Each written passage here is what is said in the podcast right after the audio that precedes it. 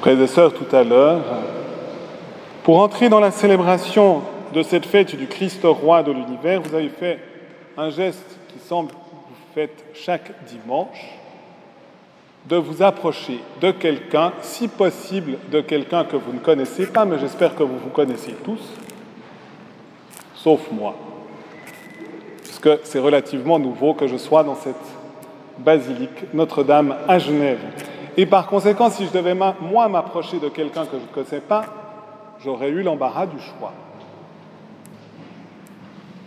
Et frères et sœurs, ça nous donne une indication un peu déjà sur Radio Maria, puisque nous devons porter une intention de prière et essayer de vivre l'évangélisation autour de nous. Et à Radio Maria, eh bien, nous accueillons les intentions de prière, ce qui fait que vous pouvez appeler. Et avec tous les auditeurs, nous portons votre intention, ce qui nous montre un lien de communion que nous avons à vivre. Ça peut être aussi en offrant une radio ou en achetant une radio pour vous, avec le petit design de la Vierge Marie et de l'enfant Jésus, eh bien d'accueillir dans sa maison et mieux encore dans son cœur le Christ roi de l'univers et la communion de la Vierge Marie qui est si fortement honorée ici dans cette basilique de Notre-Dame. Au début de ce mois, nous devions aussi apprendre plus intensément la communion en Église, et spécialement la communion avec l'Église du ciel, puisque nous avons célébré la Toussaint. Et la Vierge Marie, Saint Joseph, l'ensemble des saints désirent rester aussi proches de nous. Et en effet, Saint Thérèse de l'Enfant Jésus, lorsqu'une sœur lui demandait, ma sœur, quand vous serez au ciel, vous veillerez sur nous? Elle a répondu, non, je descendrai. Parce que lorsque l'amour est fort dans un cœur, il cherche à s'approcher de celui ou de celle qu'il aime. C'est vrai de tous les saints, c'est vrai encore d'une manière toute spéciale du Christ, roi de l'univers. Il veut s'approcher de nous. Il s'approche de nous spécialement dans l'Eucharistie, mais aussi dans tous les sacrements, puisque c'est une manière pour lui, à travers les sacrements, de régner sur la terre en apportant la puissance de son amour.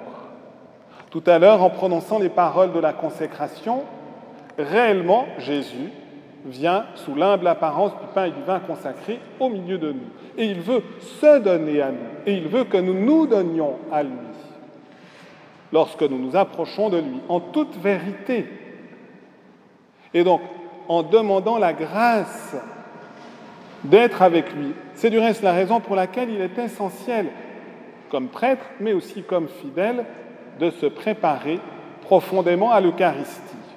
Le curé d'Ars, lorsqu'on cherchait à l'interpeller, on l'assaillait entre autres pour le ministère de confesseur, eh bien il disait, non, maintenant, c'est le moment de me préparer à la messe. Vous voudriez quand même pas que je ne me prépare pas à la messe quand le bon Dieu va m'obéir et qu'il va descendre ici. Et donc, nous voyons le grand mystère de l'Eucharistie et donc la nécessité aussi de nous y préparer intensément.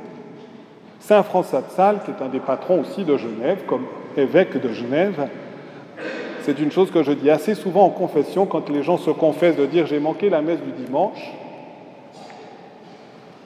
Je leur dis, eh bien, lundi, mardi, mercredi, jeudi, vendredi, samedi, faites une prière même de quelques secondes, puis vous dites au Seigneur, je me réjouis dimanche prochain, je te rencontrerai. Ça va changer la manière dont on vit l'Eucharistie. On va la vivre avec beaucoup plus d'intensité. Parce que le cœur, notre cœur d'homme, a besoin de se préparer pour cette rencontre. Et vous voyez, c'est peut-être aussi une bonne opportunité de s'y préparer en écoutant Radio Maria. Il y a la messe tous les jours. Ici, c'est vrai que vous avez beaucoup de messes, même en semaine, mais ce n'est pas toujours possible d'y participer. Peut-être on peut y participer, elle est à 9h en semaine, 10h le dimanche, mais surtout que ça ne soit pas un empêchement à venir à la messe en présentiel, c'est aussi essentiel. Dans la ligne de Radio Maria, il y a des temps d'office, le chapelet, et si vous avez des insomnies, le premier commence à minuit, et des temps de formation, de catéchèse. Depuis le début de l'année, j'ai fait des catéchèses sur la famille. J'arrive gentiment au bout. Il m'aura fallu une année de catéchèse sur la famille en étant accompagné par l'exhortation apostolique du pape François à Maurice Laetitia. Mais il y a beaucoup d'autres sujets qui sont proposés.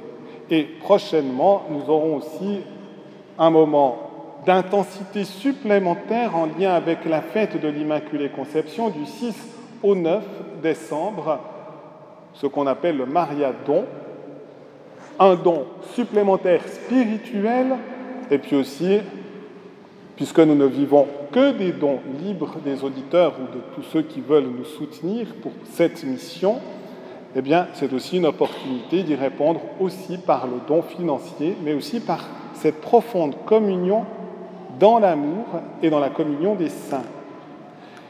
Et donc il y aura plusieurs interventions sur la Vierge Marie. Nous conclurons le 9 décembre.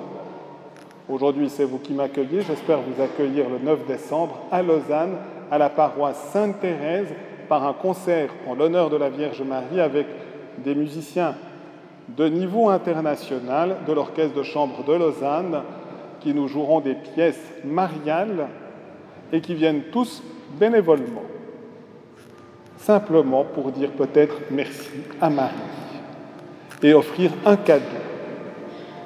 Et ça sera suivi aussi d'un repas de soutien, donc vous êtes les bienvenus.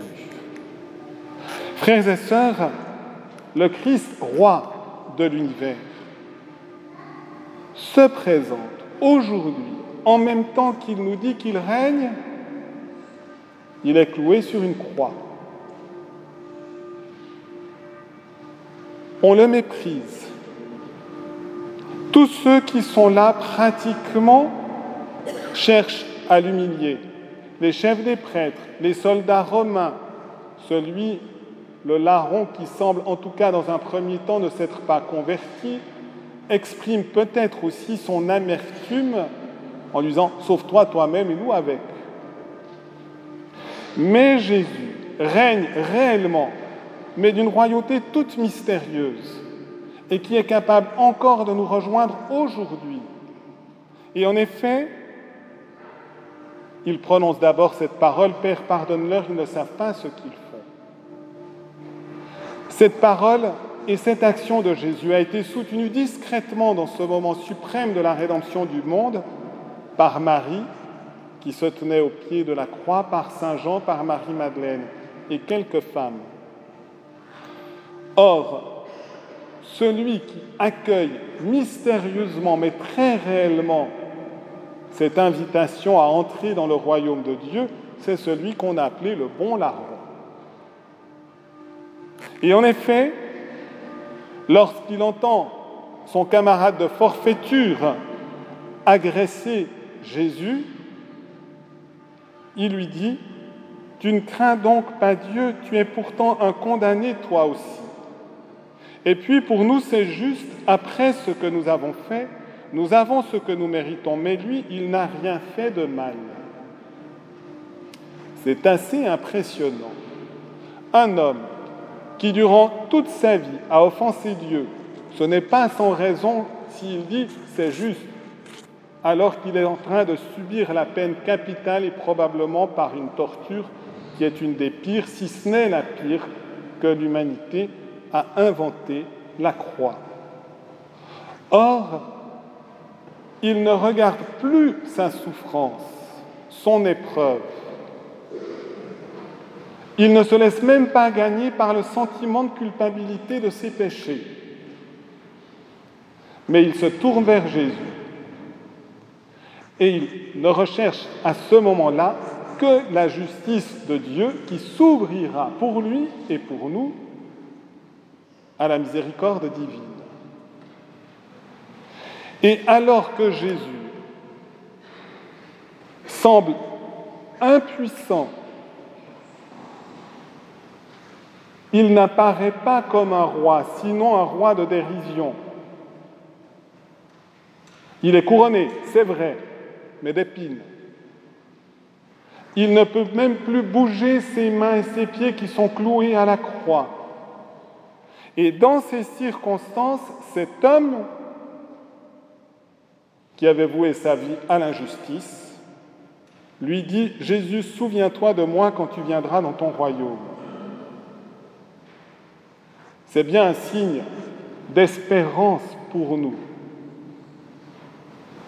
Je ne suis pas sûr que quelqu'un oserait dire à la sortie de la basilique, c'est juste si je suis crucifié. J'espère pour vous que vous n'avez quand même pas autant de choses sur la conscience. Mais lui, il dit ça. Et pourtant, il reconnaît Jésus. Et Jésus va envahir son cœur. Il exerce sa royauté. Il purifie son cœur. Il le sanctifie. Il le remplit de son esprit d'amour. C'est un feu qui descend dans le cœur du bon larron, qui en expulse véritablement tous ses péchés et même toutes ses conséquences. Puisque Jésus lui dit, Amen, je te le dis, aujourd'hui avec moi tu seras dans le paradis. Aujourd'hui, frères et sœurs, accueillons la royauté du Christ maintenant. N'attendez pas même la fin de la messe. C'est aujourd'hui. La royauté du Christ, le salut du Christ, ce n'est pas pour demain ou après-demain ou la semaine prochaine, c'est aujourd'hui. Tant le don est grand. Avec moi, quelle merveilleuse compagnie, c'est Jésus qui nous dit ça. Avec moi. Et avec moi maintenant, aujourd'hui, mais toujours. Pour qu'au dernier souffle de notre vie, si c'est aujourd'hui ou si c'est demain ou si c'est à la fin, dans quelques années, vraiment nous restions toujours avec Jésus. Tu seras dans le paradis. C'est la promesse du repos que Jésus nous offre toujours. Et voyez, c'est la grâce du bon larron qui est le seul à avoir été canonisé par Jésus. Et voyez, c'est ça le règne du Christ. C'est la puissance d'amour de celui qui nous aime à tel point qu'il accepte d'être crucifié et qu'en donnant l'Eucharistie, il disait, j'ai désiré d'un grand désir manger cette Pâque avec vous avant de souffrir pour que nous puissions être en communion avec lui, et quand nous sommes en communion avec lui, nous sommes en communion avec toute l'Église, le ciel, le purgatoire, et nous qui sommes en pèlerinage sur la terre. Frères et sœurs, demandons cette grâce d'être si proche de Jésus que tout notre cœur soit immergé dans la puissance de son amour, de sa miséricorde. Amen.